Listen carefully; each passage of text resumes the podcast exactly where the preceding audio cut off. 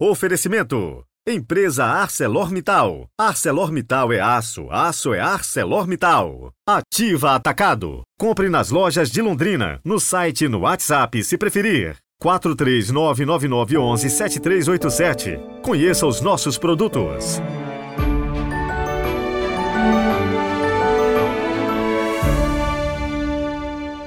Quinta-feira, 25 de maio de 2023. Sejam muito bem-vindos ao nosso podcast. Estamos acompanhando com bastante devoção esta linda oração de Jesus pelos seus discípulos e também por cada um de nós, é claro, para que o Pai nos livre dos perigos do mundo do mal. E o maior de todos eles, sem dúvida alguma, é a perca da fé. Que Deus nos livre desta grande tentação. Hoje é dia de rezarmos também pelos nossos benfeitores, as empresas que patrocinam este nosso trabalho e ajudam a espalhar o Evangelho através dos meios de comunicação. E você também pode ajudar, deixando a sua nota lá no Spotify ou seu like no nosso canal do YouTube Peregrinos do Rocio. E contribuir também com a sua doação espontânea, como está na descrição do áudio. Rezemos juntos!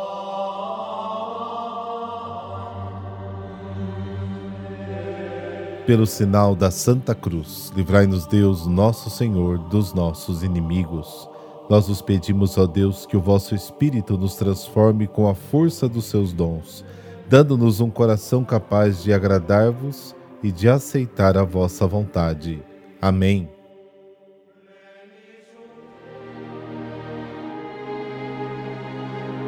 João capítulo 17, versículos de 20 a 26. O Senhor esteja convosco, Ele está no meio de nós. Proclamação do Evangelho de Jesus Cristo segundo João. Glória a vós, Senhor. Naquele tempo, Jesus ergueu os olhos ao céu e rezou, dizendo: Pai Santo, eu não te rogo somente por eles, mas também por aqueles que vão crer em mim pela Sua palavra, para que todos sejam um, como tu, Pai, estás em mim e eu em ti e para que eles estejam em nós, a fim de que o mundo creia que tu me enviaste. Eu dei-lhes a glória que tu me deste, para que eles sejam um como nós somos um. Eu neles e tu em mim, para que assim eles cheguem à unidade perfeita e o mundo reconheça que tu me enviaste e os amaste como me amaste a mim. Pai, aqueles que me deste, quero que estejam comigo onde eu estiver para que eles contemplem a minha glória, glória que tu me deste, porque me amaste antes da fundação do universo. Pai justo, o mundo não te conheceu, mas eu te conheci, e estes também conheceram que tu me enviaste.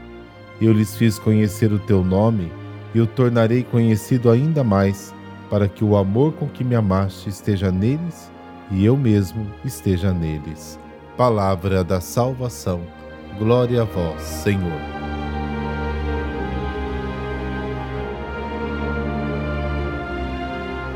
Neste ponto do capítulo 17, a oração de Jesus se alarga para abraçar todos os discípulos que no futuro acreditarão nele por meio da palavra de seus primeiros discípulos. Para eles, pede ao Pai o dom da unidade mais profunda, modelada e fundada na comunhão de vida entre o Pai e o Filho. O como indica o modelo e o fundamento da unidade dos fiéis. Os cristãos devem inspirar-se no ideal realizado pelas pessoas da Trindade. Na sua vida de comunhão, devem esforçar-se por esta unidade perfeita. Uma vida tão profunda de união e amor na comunidade cristã tem um valor muito forte para suscitar a fé, para que o mundo acredite que tu me enviaste. Jesus deu aos seus discípulos a glória recebida do Pai, tornou os fiéis participantes da sua divindade. Esta glória divina resplandece de modo único no Filho. Por isso, Jesus pede ao Pai que deixe os fiéis contemplá-la. O dom da glória de ser filho de Deus foi concedido aos discípulos em vista da unidade, para que sejam um como nós somos um. Os cristãos conscientes de que são filhos do mesmo Pai e que formam a família de Deus devem viver unidos em perfeita comunhão de mente e coração, à semelhança do Pai e do Filho. estão inseridos na vida da Trindade, porque o Pai está no Filho e o Filho está nos discípulos. Assim, permanecendo vitalmente unidos a Cristo, os fiéis vivem em perfeita comunhão com Deus e assim se alcança a perfeição da unidade. Esta unidade dos cristãos terá um efeito salvífico para a humanidade e inspirará a fé na missão divina de Jesus e o reconhecimento do amor do Pai pelos discípulos. O Pai ama os fiéis como ama Jesus e os ama nele. No versículo 24, Jesus expressa sua extrema vontade: Pai, eu quero. Jesus pede a seus discípulos que participem de sua glória no céu. Ao criminoso crucificado com ele, Jesus garante: Hoje estarás comigo no paraíso. Lucas 23. A passagem final desta oração que nós lemos hoje no Evangelho abre com a invocação Pai Justo e é uma variação de Pai Santo que está no capítulo 17, versículo 11. Ambas as invocações expressam a transcendência e a natureza de Deus. No Salmo 145, os adjetivos justo e santo, referindo-se ao Senhor, são sinônimos. Nas últimas invocações desta oração, Jesus recorda ao Pai que ele e os seus discípulos reconheceram a sua santidade, a sua transcendência divina. Já o mundo tenebroso não quis conhecer a Deus porque rejeitou a luz de Cristo e por isso não pode chegar a Deus, porque ninguém vai ao Pai senão pelo Filho. João capítulo 8. O homem Jesus reconheceu o Pai por experiência direta e de modo vital. Os seus discípulos entraram nesta corrente de luz, abrindo-se a fé no enviado de Deus. Nos compassos finais, Jesus retoma o tema de revelar o nome do Pai a seus discípulos. A manifestação passada da revelação, manifestei-lhes o teu nome, recorda o ministério público de Jesus, até as badaladas do relógio que traz a presente hora. A manifestação futura eu a manifestarei, diz respeito aos acontecimentos finais da vida terrena de Cristo, sua glorificação com a sua paixão, morte, ressurreição e ascensão, que é o mistério pascal. A hora de Jesus constitui a manifestação plena e definitiva do nome do Pai, da manifestação do seu amor, do dom do amor de Deus aos discípulos. O amor do Pai pelos fiéis é concedido por ocasião da suprema exaltação do Filho. Versículo 26. A unidade é um precioso dom que a comunidade cristã deverá aprender a viver. A unidade dá testemunho de Cristo, o faz crível. E é então olhando para a nossa realidade pastoral que constatamos. Estamos a passos muito lentos da unidade que Jesus intercede ao Pai por nós no Evangelho de hoje.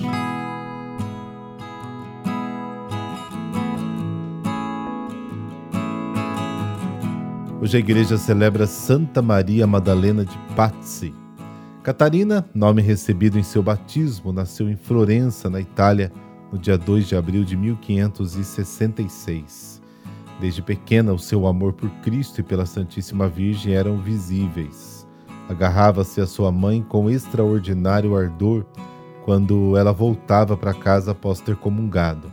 Mas se ela não comungava, sua filha não tinha as mesmas expansões antes mesmo que aprendesse a ler, foi favorecida com o dom da oração. Com apenas sete e oito anos, já se confessava com o jesuíta, Padre Rossi. Aos dez anos recebeu a primeira comunhão e, a partir disso, consagrou-se a Deus toda a sua vida, especialmente a sua virgindade. Desde então considerou-se como esposa de Cristo, teve em si um grande desejo de dar-se aos sofrimentos por amor ao seu divino esposo. Era a própria vida de Jesus na cruz que lhe inspirava todos os dias uma nova mortificação. Com apenas 15 anos, Catarina já era pretendida por muitos, devido ao seu nascimento no seio de uma nobre família, a sua beleza e a sua fortuna, mas, sobretudo, a sua virtude. Seus pais, como também eram muito virtuosos e viam na filha uma vocação muito patente, acolheram o voto que tinha feito de ser religiosa e de nunca ter outro esposo senão o Cristo. No ano de 1582, escolheu entrar no Carmelo porque ali as religiosas comungavam todos os dias. Ingressou então, com pouco mais de 16 anos, no convento de Santa Maria dos Anjos, onde depois de alguns combates deixaria o nome de batismo pelo de Madalena. A profissão dos votos se realizou na festa da Santíssima Trindade com tal amor para com Deus que esteve em êxtase por horas. Viveu experiências místicas impressionantes, onde eram comuns os êxtases durante a penitência, a oração e contemplação, originando extraordinárias visões proféticas. Em alguns transportes de amor, corria por toda a casa com o rosto abrasado, dizendo: Eu vivo, eu vivo, mas não sou eu quem vivo, é Jesus Cristo que vive em mim. Muitas foram as mortificações vividas por Santa Maria Madalena de Pazzi, mas a purificação de sua alma aconteceu nas provações e tentações vividas por cinco anos, quando experimentou escuridão e aridez espiritual. Também suas dores e enfermidades, começadas já no início de sua vida monacal, aumentavam dia após dia e não se compreendia como um corpo tão fraco podia resistir a tantos males. Suportou tudo sem nenhuma queixa, entregando-se exclusivamente à paixão de Jesus. Sofreu com várias enfermidades até que entrou no céu, com 41 anos, no dia 25 de maio de 1607. Faleceu no convento de Santa Maria dos Anjos, que hoje leva o seu nome. Beatificada pelo Papa Urbano VIII no ano de 1626, foi inserida no catálogo dos santos. Em 1669, pelo Papa Clemente IX, seu lema foi: Padecer, Senhor, e não morrer. Meu Senhor e meu Deus, eu quero com amor tão ardente entregue por ti como o de Santa Maria Madalena de Pazzi.